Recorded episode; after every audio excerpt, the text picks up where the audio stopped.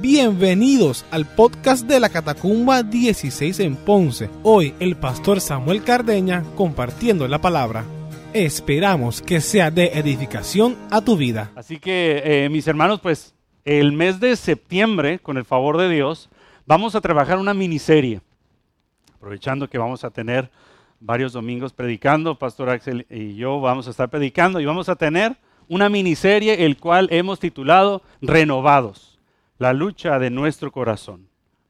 Vamos a estar tocando temas relacionados con nuestro corazón desde una perspectiva como hijo de Dios.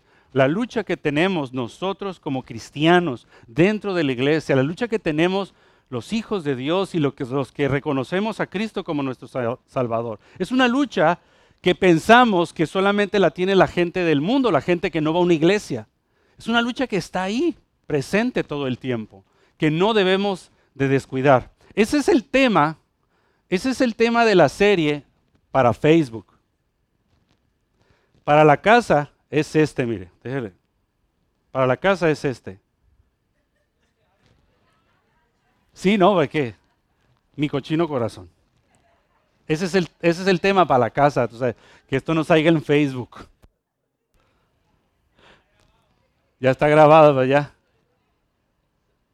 él tenía otro tema para la miniserie. ¿Quieren saber cuál era el otro tema? Que era la tercera opción. La tercera opción, si quieres saber, pues te la voy a decir. El fariseo que muere en mí. si era el fariseo que muere en mí, mi cochino corazón. Híjole, no, hombre, renovados. Vamos a estar hablando sobre la renovación. Y, y miren, esa continua renovación que el Señor nos invita a hacer todo el tiempo, todo el tiempo. Y este tiempo, por lo que Puerto Rico está pasando y estamos viviendo, debemos de nosotros salir de nuestra burbuja de religiosidad. Y no permitir que el mundo nos robe las almas que el Señor ha entregado y que quiere que se salven. Pero a veces nuestra religiosidad causa mucho dolor dentro de la casa y fuera de la casa. También nuestro corazón se, crece una actitud fariseica también en nuestro corazón se levanta idolatría todo el tiempo.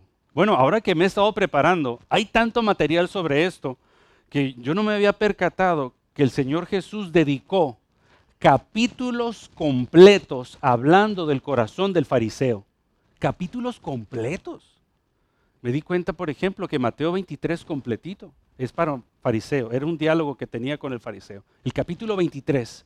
Después el capítulo 24 habla de los fines del, de los últimos tiempos. Y luego el capítulo 25 nos habla cómo como iglesia debemos estar preparados. Pero dedicar capítulos completos a hablar del corazón religioso, de la religiosidad, es porque es un tema serio. Así que en estos días vamos a estar hablando sobre esto. Y el tema de hoy, ese es el tema de la serie. Pero el tema de hoy es, perdóneme, el camino del santurrón. Qué creativo soy para los temas, ¿no? sí, yo digo, porque a mí no se me ocurren esos títulos, ¿no? Como las series que uno ve en Facebook y, en, YouTube y todo eso el camino, la diferencia entre la santidad y la religiosidad. Ese está más acá. Y de eso vamos a estar hablando. La diferencia entre la santidad y la religiosidad. Aquí este Joel rápido preparó una, una promo yo creo que esa habitación, si yo, por ejemplo, pudiese buscar una imagen que represente la condición de mi corazón, pues esa, esa imagen está muy bien. Eso refleja mi corazón. Es una habitación la cual está destruida y necesita que sea renovada. Porque esa habitación originalmente no estaba así. Con el tiempo y con el uso y con las lluvias y con, ¿verdad? Y con el tiempo pues se dañan. ¿Verdad que sí? Y necesita ser renovado, necesita que alguien venga y quite las, las maderas que tienen polilla o que tienen comején para reemplazar por unas nuevas, cambiar las paredes, la pintura, el techo, el liqueo, todo eso. Y eso constantemente debe ser la obra que el Espíritu Santo debe hacer en la vida tuya y en la vida mía. Bueno, eh, y también quiero ser eh, obediente al Señor porque me ha estado llegando mucho material relacionado con la hipocresía. Y si me llega mucho material a mi vida es porque el Señor me quiere hablar, ¿no? sí, sí, y yo me estoy predicando. Si me está llegando muchas cosas relacionadas con las apariencias, con la doble vida, con la hipocresía, pues es porque el Señor me está hablando, ¿no? De hecho, les voy a abrir mi corazón, una así, mira, les voy a tirar un buscapié rápido para que explote. El Señor me dijo, o sea, necesitamos trabajar mucho con tu corazón, porque siempre no, yo empiezo, Señor, yo voy a predicar y que esto y la serie, úsame, Señor, con poder y que bla, bla, y de momento baja mi corazón, pues muy bien, predica, no buscando el respeto y admiración de la gente, sino que el Evangelio sea predicado. Porque dices que yo, Samuel, quizá quiero aprovechar o abusar de mi inteligencia o de mi carisma para ganarme la admiración y respeto de la que voy a predicar para que la gente diga, uy, Pastor Samuel, ese mexicano está bravo. Pero usted lo dice en versión puertorriqueña en su mente. Y el, y el Señor me confrontó y me dijo, tú vas a predicar para que el Evangelio sea conocido. O sea que la lucha del corazón es latente, es real y es continua. No debemos bajar la guardia. Amén. Y miren, y miren también por qué quiero comentarlo a modo de introducción. Porque eh, tenemos aquí gente, a lo mejor te puedes identificar con alguna de ellas. Ay, perdón, no me deja cambiar esto. Ok, permítame, permítame. A ver, ah, no puedo cambiarlo aquí. Miren, mucha gente, y es que yo no puedo, no, es mi computadora la que se me trancó aquí. Mucha gente, por ejemplo, como le tiene mucho miedo al tema de la, religión, ¿no? Y congregarse, y Cristo, y esto y el otro, dice, y como han visto mucho la imagen de la religiosidad y cómo la religiosidad ha dañado mucho eso. Dice, pues por no querer ser religioso, mucha gente abandona el camino a la santidad. En esa justificación de, ves tú, no, mira que no, yo tengo a la tía, ¿no? Que siempre me está ahí criticando y siempre anda con sus cosas. Pues para yo no ser como ella, yo me voy a alejar. Pero en esa decisión yo me aparto del camino de la santidad.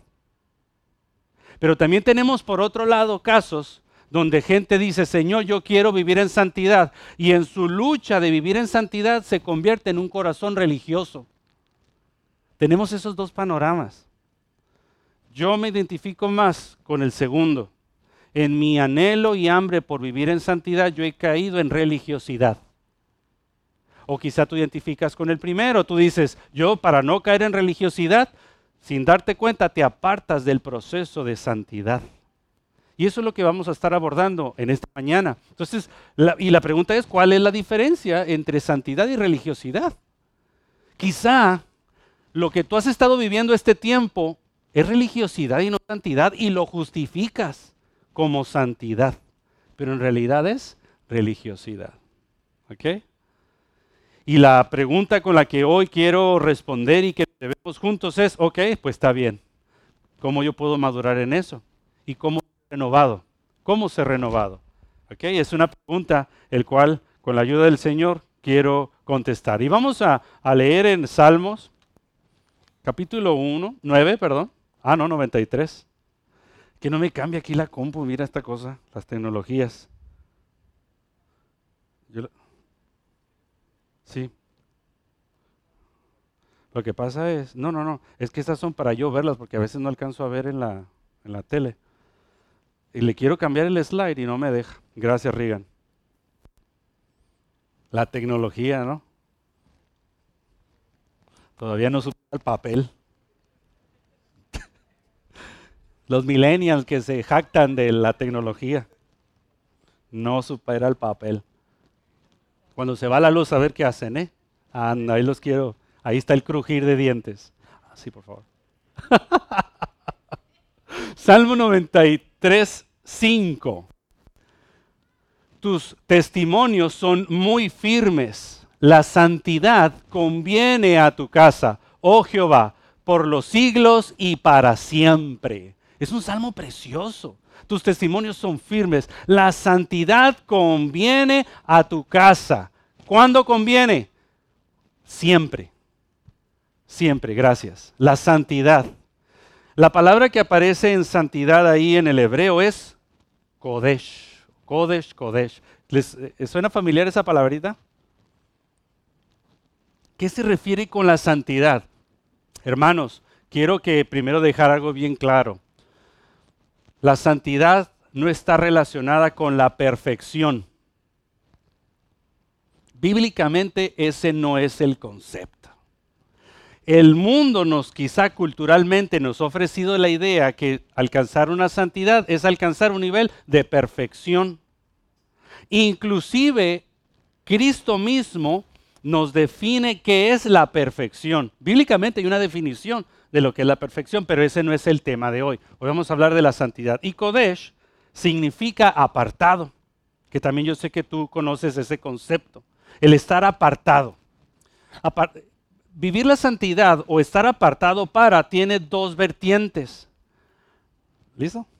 Ah, ah ok. Espera. Mm, momento, momento. Ahí está. Estas cosas, hombre. Eh, dos vertientes. La vertiente número uno es cuando yo acepto a Cristo como mi Señor y Salvador, yo, yo soy un hijo de Dios. Y Dios me aparta y me hace suyo. Dios me santifica. Y ahora soy su hijo y me da sus promesas. Soy coheredero con Cristo y todo eso. Ahora sí, ahí está. No, mira, estos muchachos, qué bárbaro. Gracias, Rigan, gracias a todos, gracias. ¿En dónde estoy? Estoy aquí. ¿Verdad? Entonces, la primera vertiente de la santidad es cuando tú das ese paso y le entregas tu vida al Señor y nosotros nos volvemos hijos de Dios y el Señor te aparta para Él. Y somos de Él. Pero también por otro lado, la otra vertiente de la santidad es el proceso continuo, voluntario, por decisión propia, de yo poco a poco irme apartando del pecado. Ese proceso que nunca termina. Si tú llevas tiempo con el Señor, tú haces memoria, ¿no? Y cómo estabas hace, no sé, 5, 10, 20 años, lo que, lo que sea, y tú tenías otro proceso y estabas en otro nivel espiritual, y tú lo ves hoy en día, sigues con otras luchas, sigues batallando con pecado, pero, pero es otro proceso. Si tú llevas una semana con el Señor, de hecho hubo un cambio radical cuando tú diste ese primer paso, ¿verdad? Y pum, y ya hubo un cambio. Entonces ese proceso continuo de renovación, de cambio, de sustitución de la palabra de Dios en mi vida, ese es el proceso de santificación. ¿Ok? Y ese es el proceso que tú y yo debemos de velar todo el tiempo. Y también el empuje es para que usted no se quede estancado. Porque bien hemos dicho mucho esta frase, ¿no? Claro, el Señor este, te recibe tal cual como eres. El Señor no hace acepción de personas, pero el Señor no te quiere así. Es decir, venga, bienvenido, venga, va, pero Él quiere empezar ese proceso por amor a ti, porque te conviene, porque hay cosas que esto no va, esto, esto te estorba, esto te lastima, vamos a empezar a quitarlo y a veces uno no lo puede ver. Ahora, ojo, que es parte de lo que quiero también abordar, que esta iglesia no caiga en esa religiosidad. Muchas veces nos apartamos de los pecadores, pero no del pecado. Jesús amaba a los pecadores, pero sí se apartaba del pecado. Y lo voy a, quiero aquí tomarme un minutito para explicarlo bien. Nosotros a veces, en, en nuestro caminar en Cristo, damos ese primer paso y uno empieza a alejarse de esas malas compañías que no le convienen. Perfecto. Muy bien. Pero uno se aleja de los pecadores, pero tú sigues viviendo en pecado. Ahora nos volvemos esos religiosos que vivimos en esa burbuja señalando, criticando o no, lo que fuese. Y dentro de nuestra burbuja nosotros seguimos luchando con el pecado. Y para quizá nosotros puede ser más fácil alejarnos, ¿no? Pero nosotros ahora lo hacemos, pues, más en privado. Pero seguimos igual. Y ojo, el Señor Jesús nunca se alejó de los pecadores. Él comía con ellos. Él compartía con ellos. Él se ensuciaba las manos con ellos. Ahora, pero quiero que lo tomen con sabiduría. Porque si usted batalla o batalló con el tema del alcohol, no, pues el Señor me manda a estar con los pecadores, ¿verdad? Me voy con mis amigotes. No, no estoy hablando de eso. ¿Sabe a lo que me refiero, verdad? Sabe a lo que me refiero. Así que no tenga miedo a ensuciarse las manos como el Señor lo hizo. Y dejemos la hipocresía. No, es que yo no, ya no voy a ver a ese sector de mi familia porque, mira, puro tequila beben. Ay, por favor. Pero yo, mira, con otras luchas y otras cosas, ¿no? En pecado también, más embarradito que ellos. Amén. Muy bien, siguiente. Vamos a ver. Así que yo quiero plantearte dos formas de cómo apartarnos del pecado realmente y vivir ese proceso de santificación. Porque quizá tú eh, físicamente te has alejado de varias cosas, pero en el corazón siguen muy arraigadas todavía. Quizá todavía estén arraigadas en tu corazón. Y estén tan arraigadas que te produce una ceguera espiritual. Y eso es peligroso, esa ceguera es peligrosa. Y es tan peligrosa, esa ceguera yo creo que la provoca principalmente el orgullo. Reconoce la maldad que hay en todos, pero no conoce la maldad propia. Y lo justifica. Y eso es lo que queremos romper hoy en el nombre de Jesús. Dos formas para apartarnos del pecado y la primera es bien fuerte, ¿no? Y directa al grano. Sean santos como Dios es santo. Mira la comparación. Como yo, como el vecino, como... Sí, si fuera como yo, pues la tienen bien fácil. Es más, ya me ganaron. Como Dios. Ese es el, el objetivo. Primera de Pedro, capítulo 1, del 14 al 16. Hoy tengo ayudante, mira, en la predicación. Es de la casa, déjala.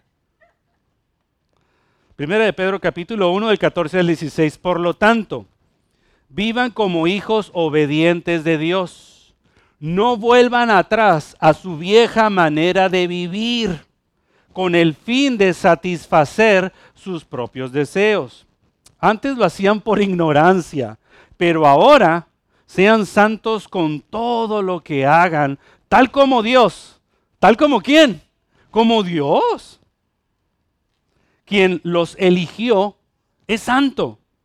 Pues las escrituras dicen, sean santos porque yo soy santo. Aquí la, raíz que nos dice el apóstol Pedro es, mis hermanos, o sea, ¿cómo se compara el yo alcanzar la santidad como, como a Dios? Esa comparación es porque te dice, no vuelvas atrás a tu vieja manera de vivir, sigue avanzando, sigue avanzando. Todavía faltan muchas cosas por alcanzar, sigue avanzando, sigue avanzando. No retrocedas. No retrocedas. Ahí va. Ay, no, no pasa nada. El programa es en vivo. Ya, lo bueno que los míos ya están más grandes. Me tocó eso. Por Bueno, entonces aquí lo que nos dicen es, ok, enfócate. Yo, por ejemplo, Samuel, yo recuerdo cómo yo era antes de Cristo. Yo lo recuerdo. Yo lo recuerdo. Entonces, eh, ahora mismo sería muy tonto de mi parte, con todo lo que el Señor me ha revelado y ha hecho conmigo y mi familia, querer volver al día cero. No. Yo no quiero estropear ese proceso. Debo de seguir, pero la tentación viene y la lucha por, por uno votarlo todo viene. Eso viene, mis hermanos. Por eso hoy quiero tocar este punto. Ha, venido a mi mente y corazón. Ha venido. Por ejemplo, me llegó la oportunidad de estudiar el doctorado. Física, físico-química. Y de momento viene, ¿no? Y es, ay, qué, cool el doctorado. Y, y, a veces se despiertan, ¿no? Estas situaciones de, pues me escapo de la catacumba. Y lo justifico, pues voy a estudiar el doctorado. Y me voy a meter de lleno, pues en lo que yo quiero. De una forma egoísta. La tentación está. El Señor me permite disfrutar, estudiar y crecer y hacer. Pero esto no está peleado con yo seguirle sirviendo. Eso no está peleado. Pero viene la tentación de, ¡Fua! yo lo, si ese no es mi problema, yo me voy. Yo le sirvo a Dios, no al hombre. Yo le sirvo a Dios y no al hombre. Así que la tentación de querer abandonarlo todo o querer regresar está todo el tiempo. Por eso necesitamos su ayuda y ese proceso de santificación no debe terminar. Miren lo que dice aquí en Mateo, en Lucas, perdón, Lucas capítulo 11, del 37 al 41. Es una situación muy, muy buena, una situación muy buena. Lucas capítulo 11, 37 al 41. Mientras Jesús hablaba, uno de los fariseos lo invitó a comer en su casa. ¿Quién lo invitó a comer? Fariseo. Jesús fue y se sentó a la mesa. Su anfitrión se sorprendió de que se sentara a la mesa sin antes realizar la ceremonia de lavarse las manos que exigía la costumbre judía. Sepa usted que en el Antiguo Testamento aparecen 600, si mi memoria no me falla, 613 leyes. 613 leyes derivadas de los diez mandamientos.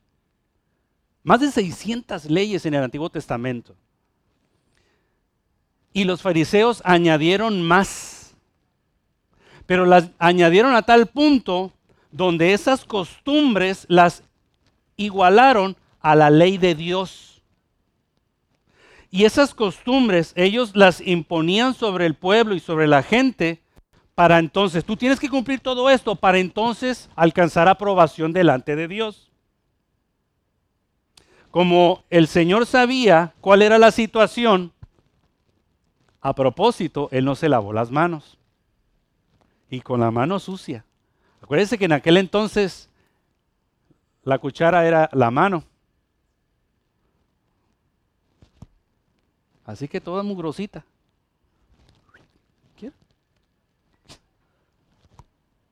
a propósito. Y el fariseo que dijo, ¡Ah! Satanás, con las manos sucias. Y el, y es más, si tú y yo hubiésemos estado en esa escena, en ese momento, culturalmente hubiésemos crecido con esa idea, ¿cierto? Y nosotros quizá hubiésemos criticado y señalado también a Jesús. Y mira, no que muy santo. No que muy papas fritas, llegó el Mesías, no. Y lo básico, lo básico, no se lava las manos. Yo les voy a decir algo.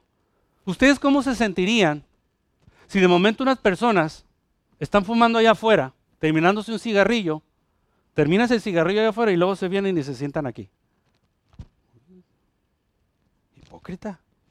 ¿Cómo se sentiría ustedes? ¿Cómo lo mirarían? ¿Cómo lo juzgaríamos? O, no sé, alguien que tiene cierta forma de vestir, cierta forma de hablar. Nómbralo, ciertas luchas. ¿Cómo te sentirías cuando lo ves? ¿Reaccionaríamos como el fariseo? Miren lo que dice el siguiente versículo. Pero lo, voy a explicar más, ¿eh? Tampoco después de decir, pues vamos a echarnos el cigarrito, ¿no? Electrónico para que no.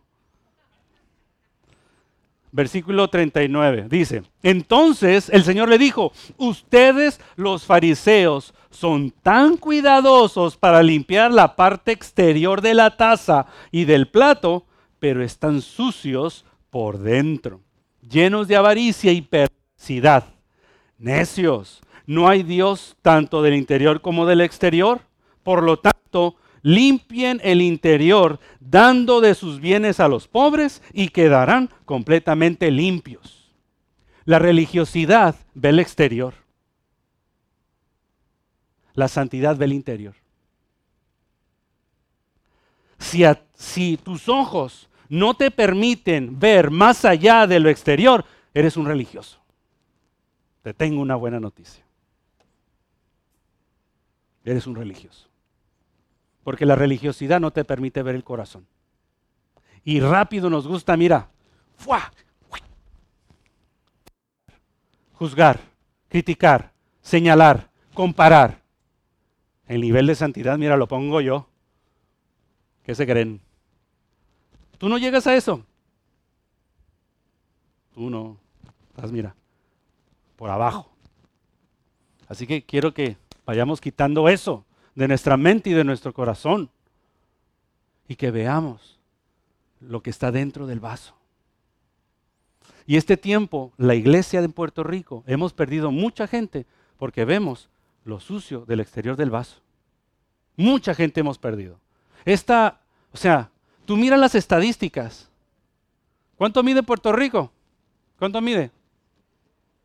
Ustedes lo saben, 100 por 35. Yo les voy a ser bien honesto. Para mí, aquí, no hay nada lejos, para mí. Para mí no hay nada lejos aquí. Y si me pierdo, pues del otro lado hay agua, ¿no? Y regreso y hay agua otra vez. Sí. Yo, mira, para yo, cuando yo estaba en high school, yo tenía que tomar dos autobuses y yo tardaba una hora para llegar a la escuela, en la misma ciudad, en la misma mugrosa ciudad. Una hora para ir a la escuela. Ay, no, que me queda 40 minutos. En, este, en esta isla hay más de 5 mil iglesias. Más de 5 mil iglesias. ¿Qué está pasando? ¿Estamos más podridos que nunca? ¿Qué está pasando? La religiosidad está ganando. La religiosidad está ganando.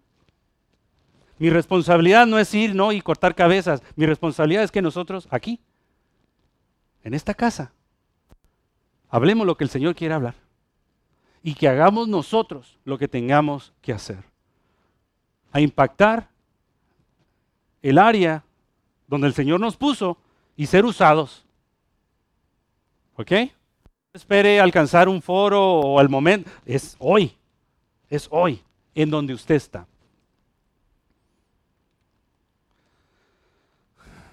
Y aquí lo resumí. La santidad radica en el corazón, en lo interno.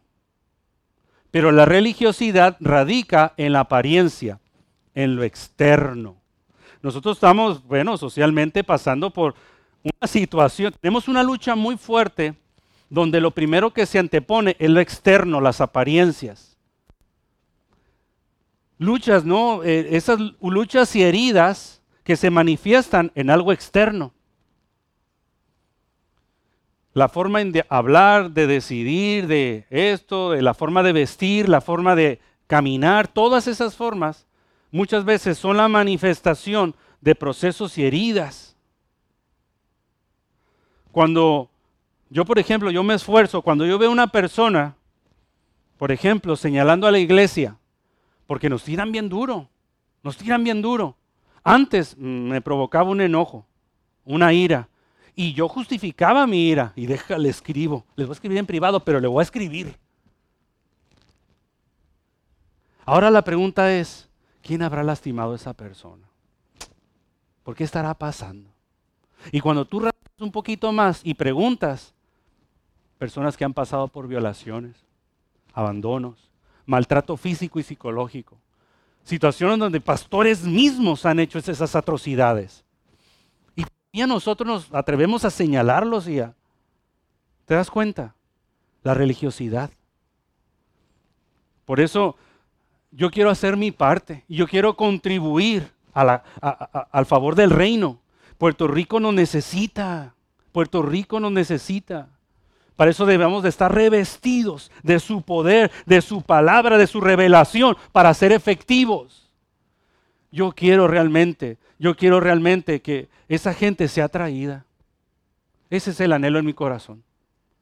El anhelo, el Señor, si el Señor ha aguantado su regreso es porque más, quiere, más gente quiere que se salve. La religiosidad solo juzga lo superficial porque no le permite ver el corazón. Esa ponla en Facebook, ponla. Y haz la tuya la frase. La religiosidad solo juzga lo superficial porque no le permite ver el corazón.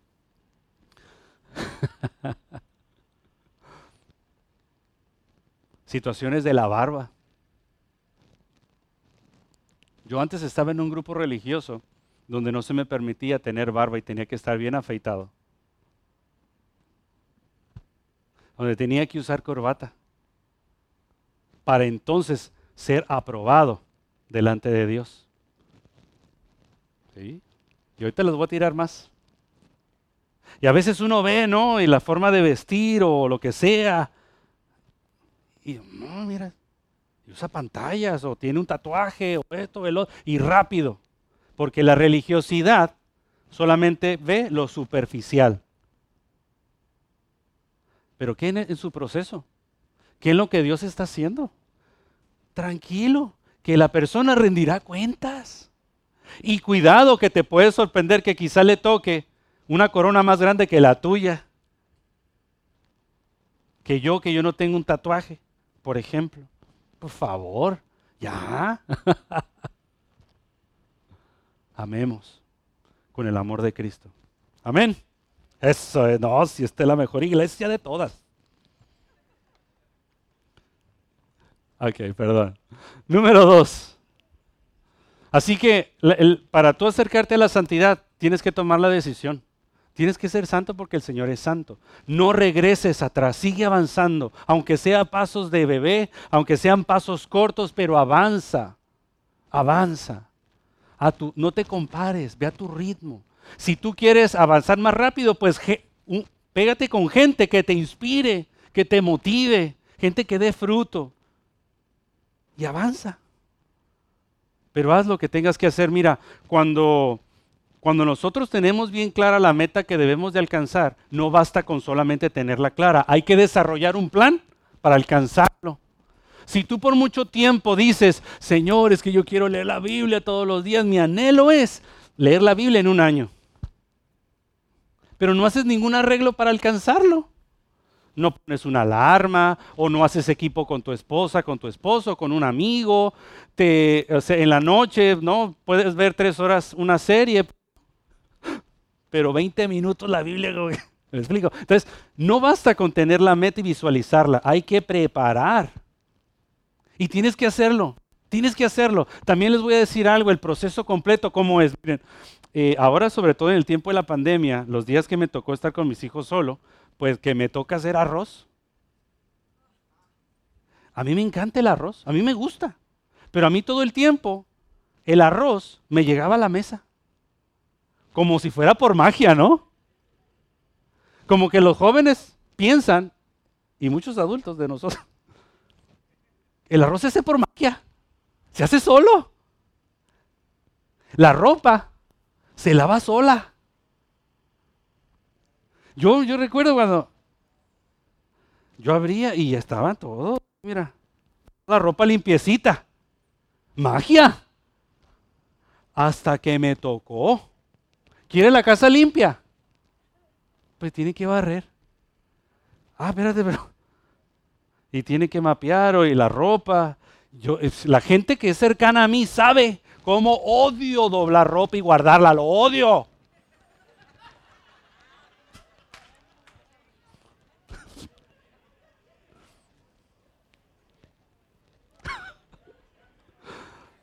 es un, ponme a hacer lo que sea, pero guardar ropa. Pues sabes qué? Les tengo una buena noticia. Para que mi casa esté ordenada, yo tengo que meter mano. ¿Tú quieres y seguir creciendo en santidad? Tienes que meter mano. Eso es, Señor, transfórmame. Pero eso no ocurre por arte de magia. Y mucha gente se queda ahí. Señor, transfórmame. Tú tienes el poder.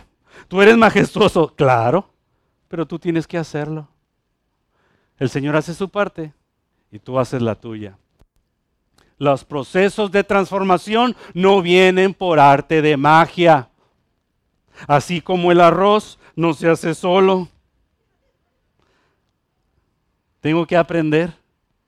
Y mire, suegra, ¿y cómo se hace? Y aprender. Ahora sí, mira, compré una ollita que la prepara sola.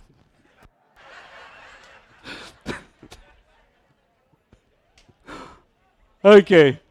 Bueno, así que si usted está cansado, si usted está cansado del estatus en el que se encuentra, meta mano. Haga lo que tenga que hacer. No viene por arte de magia. Empiece con algo, pero empiece. Pero empieza. La santidad se apega a los principios de Dios, mientras que la religiosidad a ciertas preferencias. Para tú poder identificar si lo que tú estás viviendo, caminando, es santidad y no religiosidad, la santidad siempre nos conduce a Dios, pero la religiosidad conduce a mis preferencias.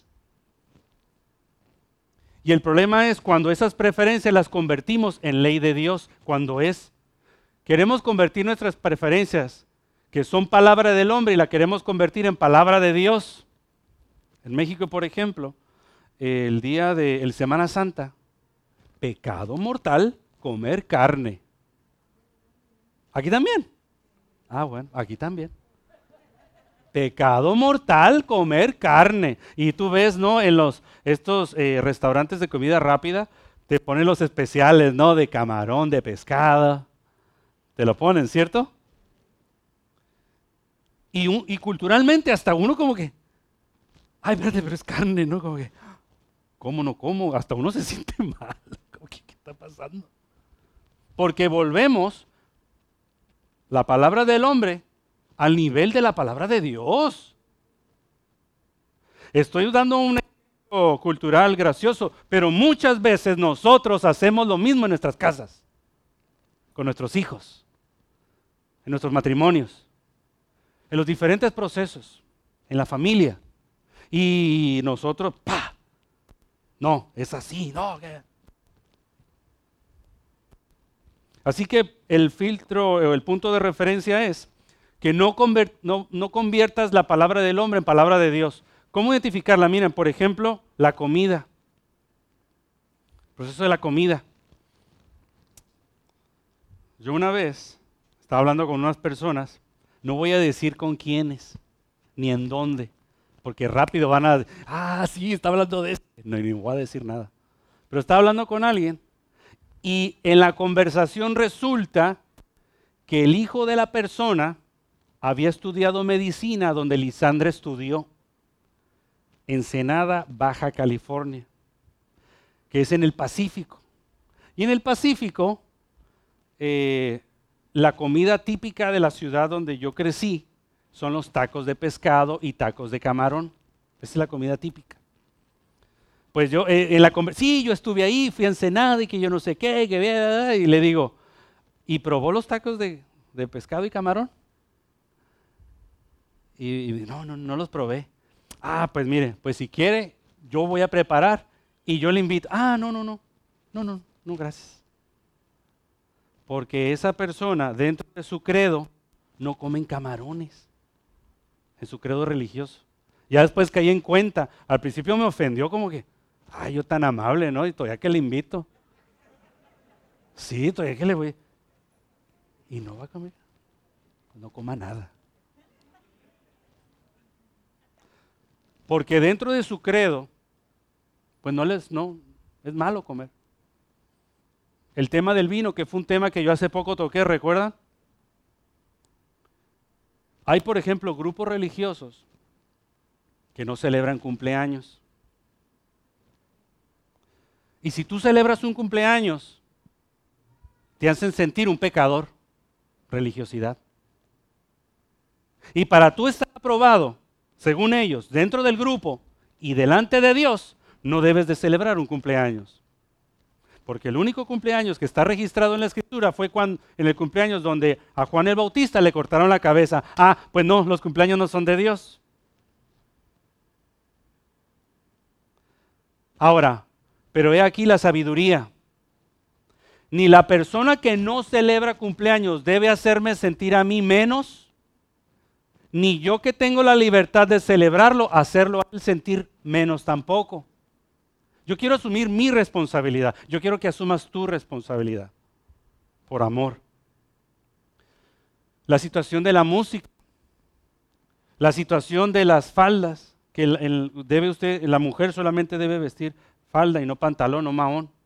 Es una situación donde se ha convertido eso como palabra de Dios y no es así. Van a caer varias vacas sagradas por ahí, ¿no? No, lamento decirlo, no. Yo vengo de un grupo también, de un trasfondo donde bailar es pecado. Y en mi boda aquí en Puerto Rico se bailó. No, yo estaba. Primero no me gusta bailar. En mi boda, ¿no? Y pues era salsa y de hecho mi cuñada fue la que pagó el grupo y todo. Yo no pagué nada. Ella pagó y todo y pues y yo en mi mente como que, ¡ah! en mi body bailando, ay Señor Jesús, pero... Estaba la mitad de la catacumba estaba de un lado y la familia estaba del otro lado. Y bailando, y entonces, y todo el mundo me quería, yo no, es que yo no bailo, yo no sé, yo te enseño, y todo el mundo me quería enseñar a bailar. Y entonces yo en mi mente era la lucha, si digo que no, voy a quedar como el mexicano sangrón. Pues voy a decir que sí, ¿no? Y ahí me ves ahí como... Pero, pero no, allá, allá en México, el, grupo donde yo crecí, no, bailar era un pecado, era pecado, de verdad. Ahora, pero lo mismo, y si tú crees que bailar no es, no es adecuado, pues está bien, no bailes, de verdad. Bien, gloria a Dios. Pero que si tú tienes la libertad para bailar, pues ni uno haga sentir mal al otro. La situación de las pantallas y los aretes. No, pues que, porque las pantallas y los aretes, en la, en la, escritura, los únicos que utilizaban aretes y pantallas eran los esclavos. Era la forma de diferenciar a los esclavos en el Antiguo Testamento, que tenían pertenencia, como las vacas, ¿no? Y también el apóstol Pedro dice que, que, la mujer no debe ser ostentosa ¿no? y no presumirse, sino que su, su, debe ser el corazón la belleza de la persona y no su apariencia. Pero es un texto fuera de contexto. Pues. Y hay gente que le atribuye poder espiritual al uso de las pantallas. Y aquí hombres y mujeres pues lo usan. Pues gloria a Dios, ¿me explico? ¿Se, dan cuenta el punto y cómo le hemos atribuido esa religiosidad pues, tan fuerte? Como también el uso de la gorra. Mira, es interesante cómo hoy dos muchachos estaban con nuestro líder de adoración, usa gorra. Pero yo recuerdo en México varias veces como, pecador, que se quite la gorra, que se quite la gorra. Espérate, espérate, espérate, A ver, vamos a buscar el contexto bíblico. Vamos, vamos a buscar la referencia bíblica. Porque el Señor que ve el corazón, el corazón. Así que, Manny, sigue usando gorra. Aquí veo, sí, pues. Gorri. Mira, Pau, y mira, para el frío. Use gorrita. El gorrito, mire. Por favor. ¿Ven? Mejor vigila tu corazón y no juzgues al que sí usa gorra. Y si una persona, de momento, Mauri, se acerca una persona y te dice, hey, irrespetuoso, quítate la gorra. Que nuestra actitud sea, por amor a la persona, que haya discernimiento. Lo voy a hacer por amor a usted. Pero no hay nada de malo en esto, ¿no? Pero por amor. O hay veces que el Señor dice, no, no, tranquilo, tenga paz, no pasa nada. Que el Señor te dé el discernimiento. Si un señor viene, por ejemplo, a Sammy que ve con una gorra, un señor venga y le diga, no, mijo, usted póngase. Es más, víresela para qué. ¿Él no es su papá? ¿Qué se cree? No, sea sabio. y tome decisiones por amor. Ok, seguimos. Rápido, rápido, rápido, rápido. Nuestra religiosidad ha lastimado a mucha gente dentro y fuera de la iglesia. A mí lo que me preocupa, mis hermanos, es a cuánta gente tú has lastimado por tu religiosidad.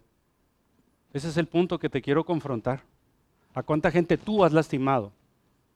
Yo sé que gente te ha lastimado, yo lo sé. Yo lo sé. Pero tú es el principio del perdón. Y Dios está contigo. Y Dios te ha perdonado. En la medida que tú comprendes el perdón, tú das el perdón. En la medida en que tú vives la gracia, tú das la gracia. La regla de oro es, perdona para que seas perdonado. Mateo 6. Pero lo que quiero que tú analices es con tu religiosidad y con tu actitud, cómo tú has lastimado a los tuyos, a los que están cerca de ti. ¿Cómo crecer entonces en santidad sin caer en religiosidad? ¿Cómo crecer en santidad sin caer en religiosidad? Salmos 24 del 3 al 6. Salmo capítulo 24, versículos del 3 al 6. Dice, ¿quién puede sumir al monte del Señor? ¿Quién puede estar en su lugar santo? Mira la comparación y mira el lugar como lo que pone. Podemos ver el, camino a la santidad como un punto a alcanzar donde Dios es lo que está acá arriba y nosotros vamos creciendo y acercándonos a Él. Mira, aquí está la respuesta. Solo los de manos limpias y corazón puro, que no rinden culto a ídolos y nunca dicen mentiras. Ellos recibirán la bendición del Señor y tendrán una relación correcta con Dios, su Salvador. Gente así puede buscarte y adorar en tu presencia, oh Dios de Jacob. Lo voy a volver a leer el 4. Solo los de manos limpias, los que nunca han cometido un error, y corazón puro. ¿Has tenido una idea de querer matar al hermano? Que no rinden culto a ídolos y que nunca dicen mentiras. Yo tengo un conflicto. Yo digo mentiras. Entonces yo no puedo alcanzar esa santidad. Hay un conflicto aquí.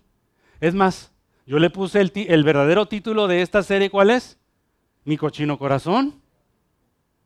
Mi cochino corazón. Entonces, aquí hay un dilema, aquí hay un problema. Yo no, yo no puedo estar delante, yo no puedo subir al monte del Señor.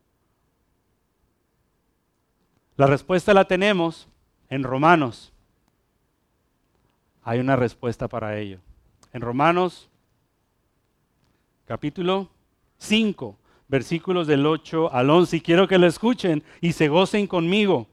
Pero Dios mostró el gran amor que nos tiene al enviar a Cristo a morir por nosotros cuando todavía éramos pecadores. Entonces, ya que hemos sido hechos justos a los ojos de Dios por la sangre de Cristo, con toda seguridad, Él nos salvará de la condenación de Dios.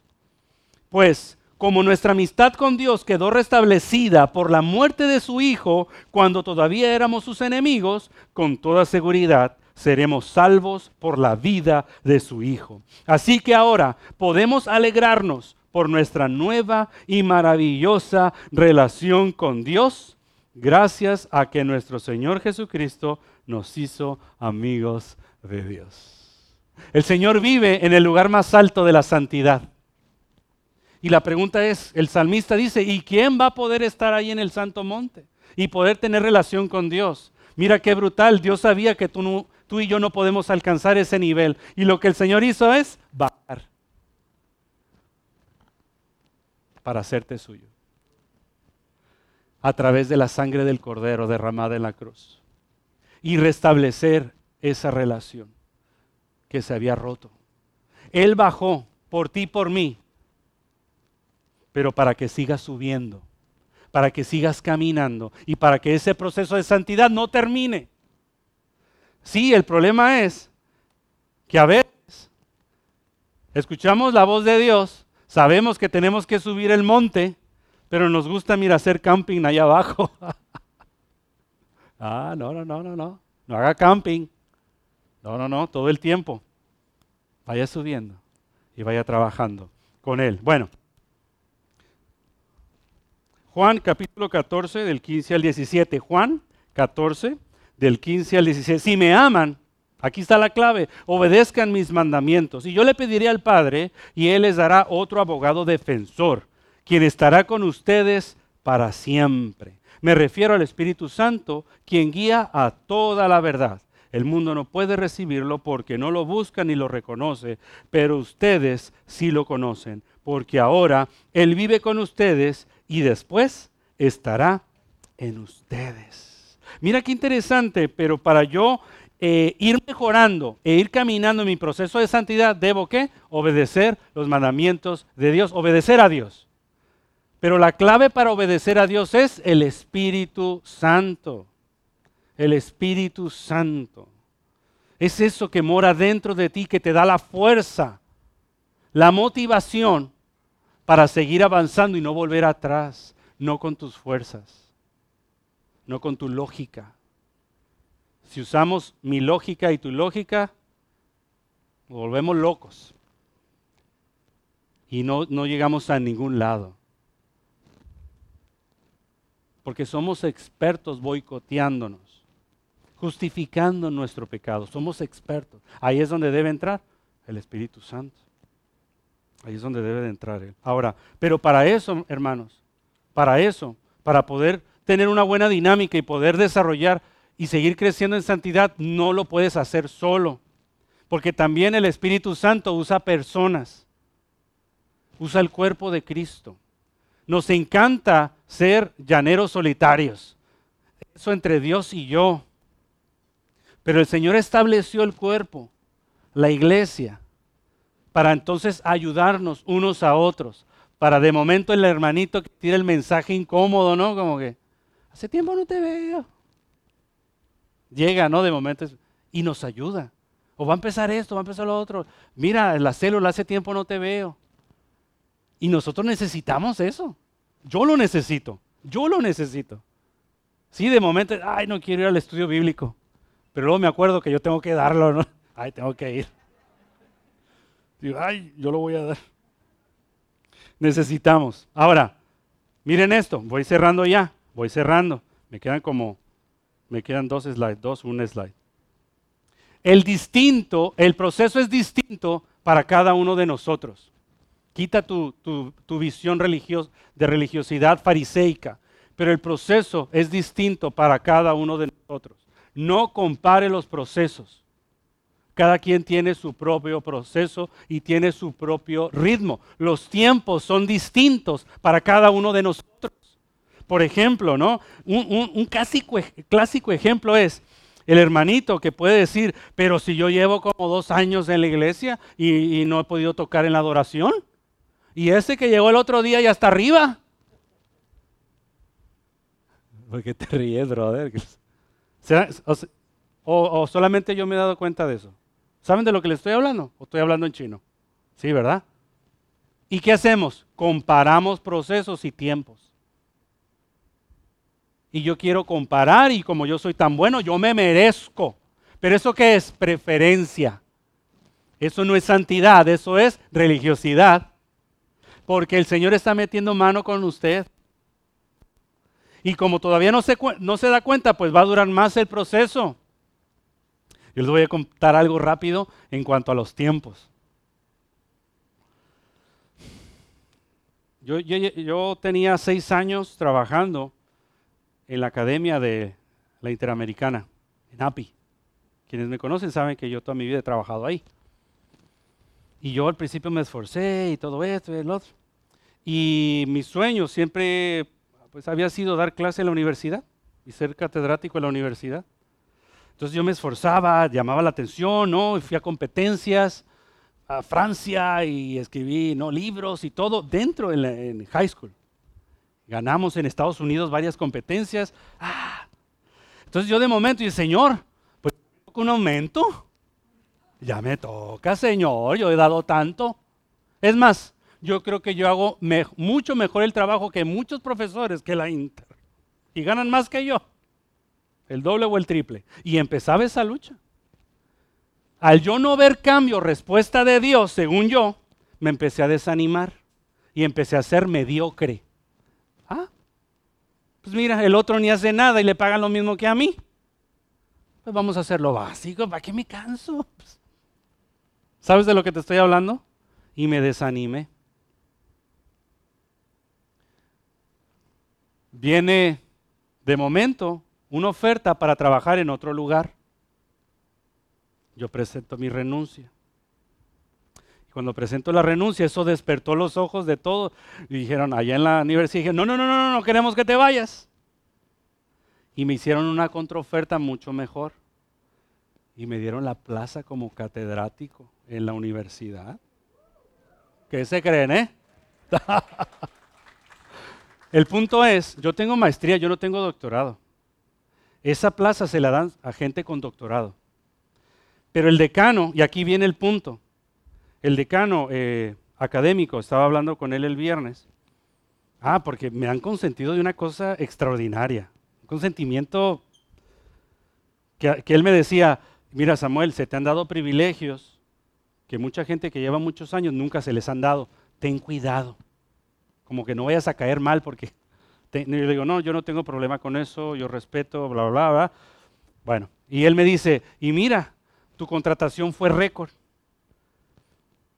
porque eh, cuando hablaron al presidente de la Inter, le dijeron de mí y en cinco minutos lo aprobó. Pero él me dice, pero un año antes no se hubiese dado esto. Me dice, porque este año la Inter quiere invertir todo en ciencia y tecnología. Ya ven lo del satélite que se envió. Hace, eso fue la Inter. se cayó otra vaca sagrada por ahí también. Una vaca verde por ahí. No, no, perdón, los amo, los amo, los amo. Los amo a todos, los amo, los amo. Pero regresando aquí ya, edítenme eso y córtalo.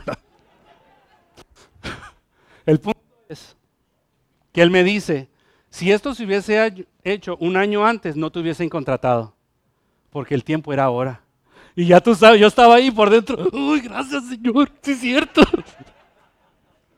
También me, dado una, me han dado unas responsabilidades donde me dijeron, vas a montar el laboratorio de robótica. Te vamos a quitar clases para que hagas investigación y montes el laboratorio de robótica. Pero yo también me doy cuenta, ahora tengo mucha libertad, pero tengo más responsabilidad que si me lo hubiesen dado cuando yo empecé a orar, yo no tenía la madurez para hacerlo. Pero en ese momento yo no lo miraba y yo solamente renegaba. Los tiempos de Dios son perfectos. Y si no se ha dado ese proceso, es tu cochino corazón. Tienes que ser renovado. Y quizá el proceso confunde y te puedas sentir sola o solo. Pero no estamos solos. Ese eres tú en tus ideas y tu mente. Ese eres tú. no estás solo, no estamos solos. Ahora, pero me tomó muchos años entenderlo. Otra vez. Amén. Hay una ruta específica que traza el Espíritu Santo para cada uno de nosotros. Hay una ruta específica para Javier, para Axel, para Pagui es específica, el proceso, cada uno de los pasitos. Por eso vemos que el Señor hace cosas grandes con unas personas, se hace otras cosas con otras, porque hay un plan perfecto para cada uno de nosotros. Y yo te voy a decir más, inclusive yo te puedo decir que la santidad no es el fin, la santidad es el medio para alcanzar a Dios. Es ese medio, es ese camino, que todo, es la ruta, la santidad es la ruta. La santidad es el lenguaje de amor de Dios. La santidad es el lenguaje de amor de Dios, con el cual Él quiere todo el tiempo quitar todo lo que estorba, todo lo que nos sirve, todo lo que nos carga, todo lo que nos quiere matar. La santidad es el lenguaje de amor de Dios. Y yo estoy confiado porque tenemos al Espíritu Santo. Y yo lo sé, que tú sabes. ¿Cuántas veces el Espíritu Santo no te ha alertado y te ha dicho no? Pero allá va uno de cabezón y dice sí. ¿Sí o no? ¿Cuántas veces el Espíritu Santo no te inquieta y te hace sentir incómodo incómoda? ¿Sí o no? Pues hazle caso. De ahora en adelante, hazle caso. Toma la decisión y hazle caso. nos ayuda a diferenciar entre la verdad y la mentira. Ahora leíamos la promesa del Espíritu Santo y Él nos va a revelar la verdad. Si nos va a revelar la verdad, para tú conocer la verdad, debes de aprender a separar la mentira. Y en tus procesos tú lo vas a poder ver. Y por último, el Espíritu Santo usa personas para fortalecernos. No te aísles, no te alejes. Esta es tu casa. Regresa cuando tengas que regresar. Si te fuiste y regresas, no, de verdad. Yo les voy a decir algo. Es que usted, mm, lo que ustedes hacen en esta casa no es para agradar al pastorado, es para agradar a Dios. Si tú no quieres seguir los consejos, pues ese es problema tuyo, de verdad. Nuestro amor no depende de eso. Nuestro amor no depende de que si te pedimos ayuda y dijiste que no. No, eso no depende, es un amor incondicional. De verdad, esta es la casa.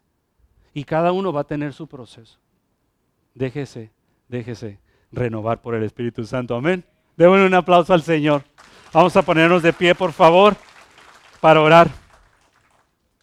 Y quiero que, que se vaya de este lugar con el corazón diciendo, yo no quiero vivir en religiosidad, yo quiero vivir en santidad, yo quiero amar, yo quiero predicar el Evangelio, yo quiero traer gente a los pies de Cristo, yo voy a respetar a mi hermano, hermana que está en su proceso, yo no voy a juzgar superficialmente y voy a ver con el corazón y ver más allá. Si no has podido ver más allá, la religiosidad te ha estorbado. Porque la religiosidad ve lo exterior. La santidad se enfoca en el corazón. Eres una persona santa. El día que tú le entregaste tu vida al Señor, el Señor te dijo, tú eres mío. Y ya estás Kodesh. Tú eres Kodesh para el Señor. Pero también traza tu estrategia y tu caminar. Haz lo que tengas que hacer. Haz los ajustes que tengas que hacer que el Espíritu Santo te revele qué cosas son palabra del hombre y qué cosas son palabra de Dios. Que culturalmente sea aceptado no lo hace necesariamente correcto. Que seas un experto en teología no te da, no te garantiza madurez. Verdades mal aprendidas son igual de peligrosas herejías. Que sea el Espíritu Santo nuestro Maestro. Y vamos a orar para que el Señor despoje todo lo que estorba, porque nuestros hermanos se están perdiendo. Porque quizá mi casa se está desmoronando. Porque quizá mis compañeros en el trabajo están perdidos en ese abismo, gritando desesperadamente por auxilio, pero mi religiosidad no me permite escuchar. Padre, en el nombre de Jesús, venimos delante de ti, Señor, como decía Pastor Axel, así como cuando un niño estira sus brazos para ser abrazado por el Padre, así está nuestro corazón, Señor. Porque queremos abrazarte y aferrarnos a ti te queremos pedir perdón si hemos vivido con actitudes de religiosidad. Y nuestra religiosidad ha sido estorbo para que otros te conozcan. La religiosidad, Señor, ha dañado a mucha gente dentro de la iglesia y fuera de la iglesia. Hemos convertido palabra del hombre en palabra tuya, perdónanos. Tradiciones fariseicas se han antepuesto hoy en día, Señor. Y yo he sido protagonista de ello. Perdóname, Señor. No permitas, Espíritu Santo, que mi religiosidad divida, separe y lastime. Quiero vivir en santidad. Todos los días de mi vida. Kodesh. Apartado para ti. No regresando atrás. Y poco a poco dando pasitos. Y poco a poco, Señor, abrazado y agarrado de ti, Espíritu Santo. Ayúdanos, Señor, porque nuestros hermanos nos necesitan. Puerto Rico nos necesitan. De esto se juega la vida, Señor. De esto se juega la vida. Hay mucho dolor en las calles. Hay mucha sangre corriendo por las calles. Hay mucha ignorancia, hay mucha confusión, hay mucho dolor, hay mucha división. Yo no quiero formar parte de eso, yo quiero ser la solución en Cristo Jesús. Yo quiero ser la solución en Cristo. Úsame, Señor. Y sé que esto mágicamente no vendrá. Esto mágicamente no vendrá. Tú haces tu parte y yo hago la mía. Ayúdanos, Señor. Te adoramos y te damos gracias. En el nombre de Cristo Jesús. Amén y amén. Démosle un fuerte aplauso al Señor, porque somos libres, libres para amar, libres para servir, libres para perdonar, para seguir avanzando en Él.